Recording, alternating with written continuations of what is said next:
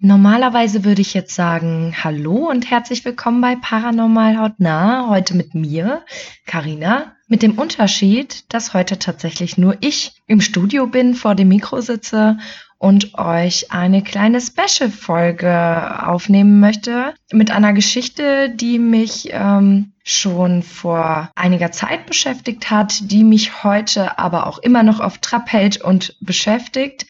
Vorher möchte ich gerne noch etwas in persönlicher Sache mitgeben. Also auch gerade im Namen von Julia und mir.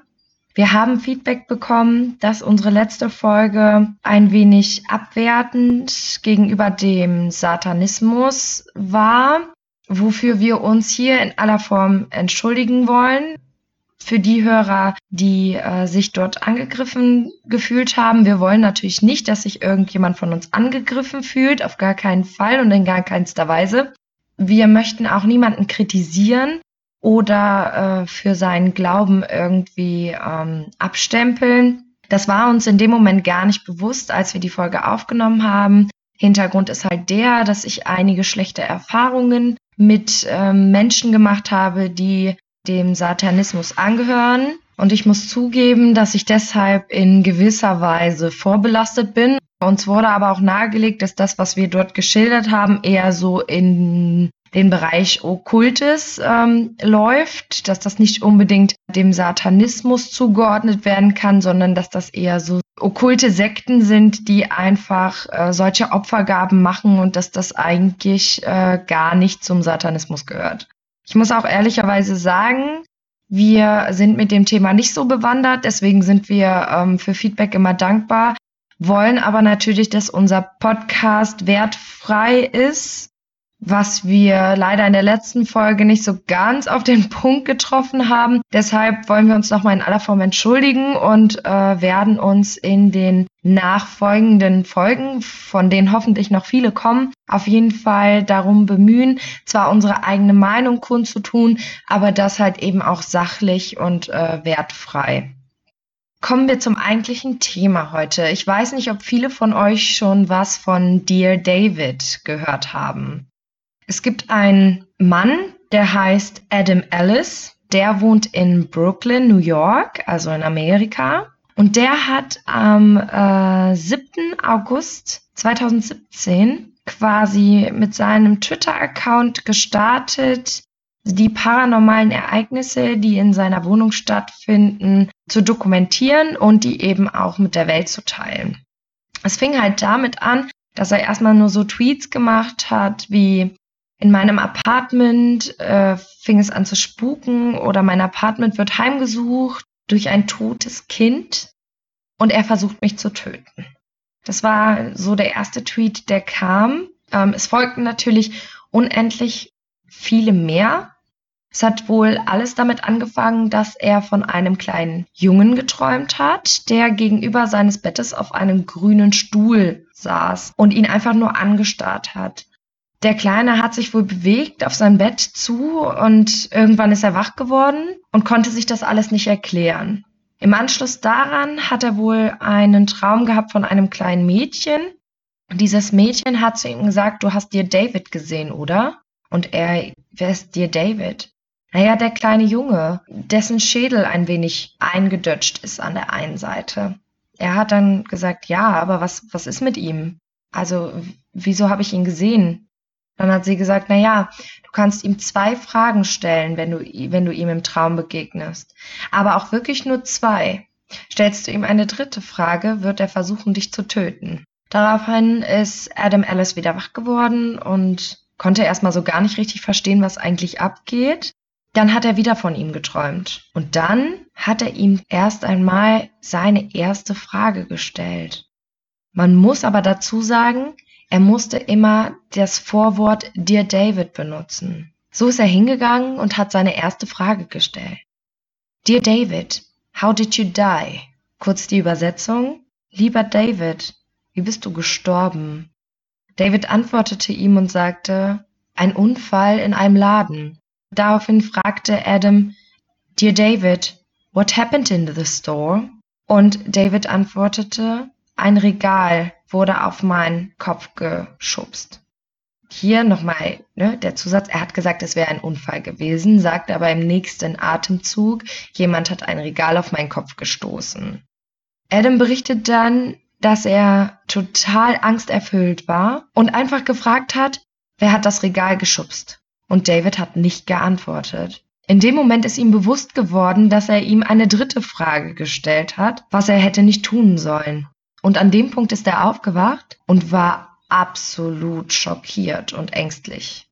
Die nächsten Tage ist erstmal nichts passiert. Irgendwann fing es weiter oder ging es weiter damit, dass die Katzen immer nachts um Punkt 12 Uhr oder kurz vorher vor der Wohnungstür saßen und die Wohnungstür angemauzt, gestarrt und keine Ahnung was gemacht haben.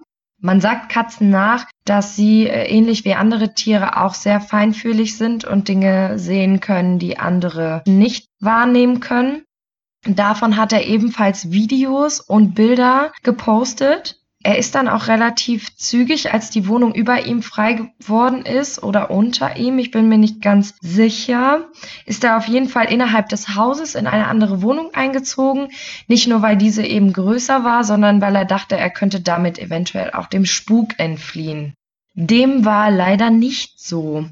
Auch die Zeit, die er bei seinen Eltern verbrachte, als er von zu Hause quasi geflüchtet ist, um dem kleinen Jungen, der ihn ähm, terrorisiert, quasi zu entfliehen.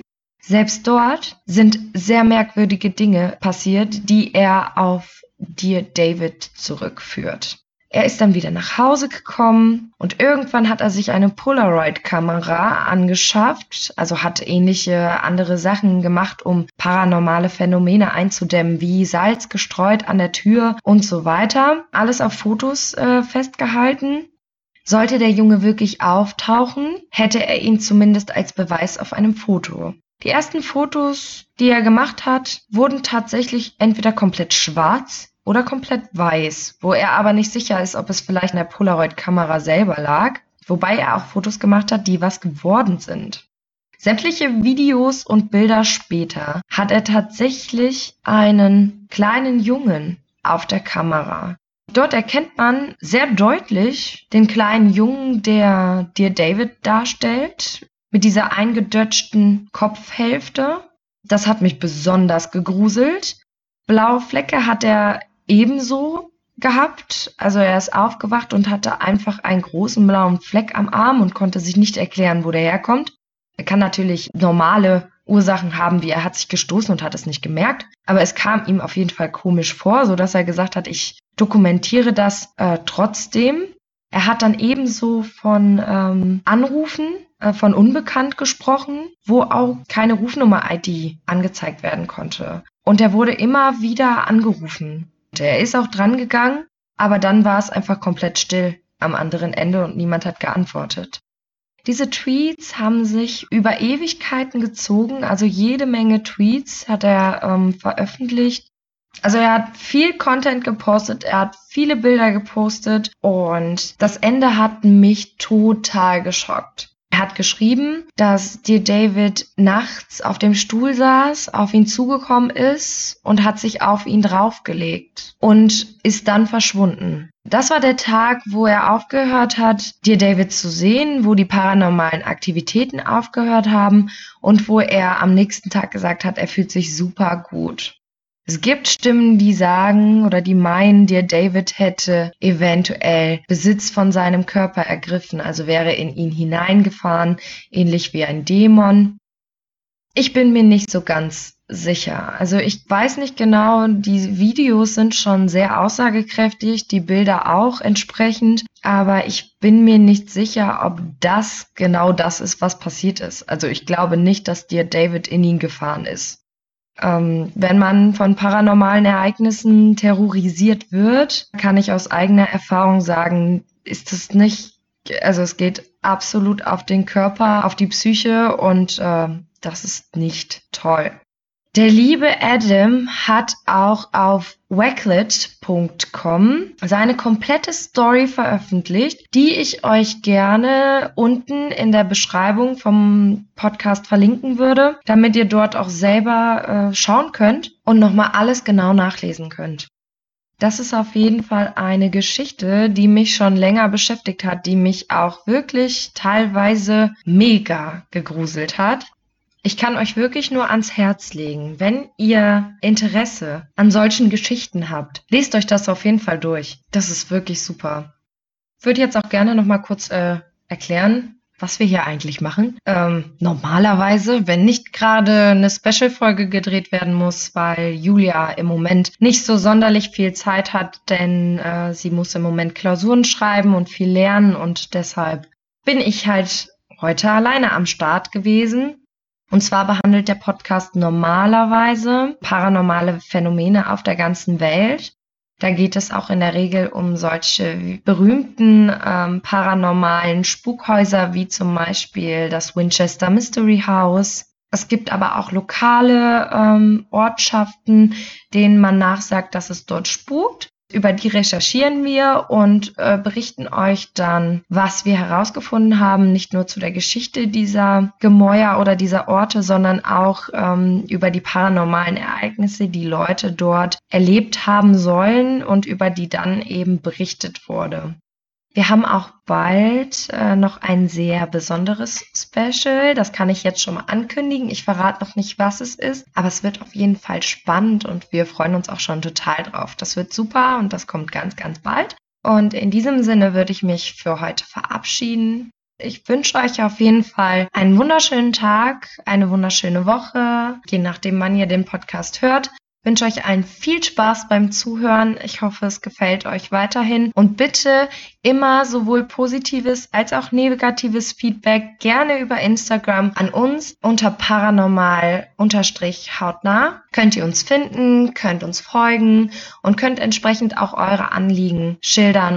Wir sind für Feedback immer dankbar, immer offen und natürlich könnt ihr euch gerne auch mit euren Geschichten an uns wenden oder vielleicht gibt es Spukorte, von denen ihr unbedingt mal was hören wollt, dann sagt uns das und wir kümmern uns darum, dass wir euch über diese Special Spukorte, die ihr euch wünscht, berichten können.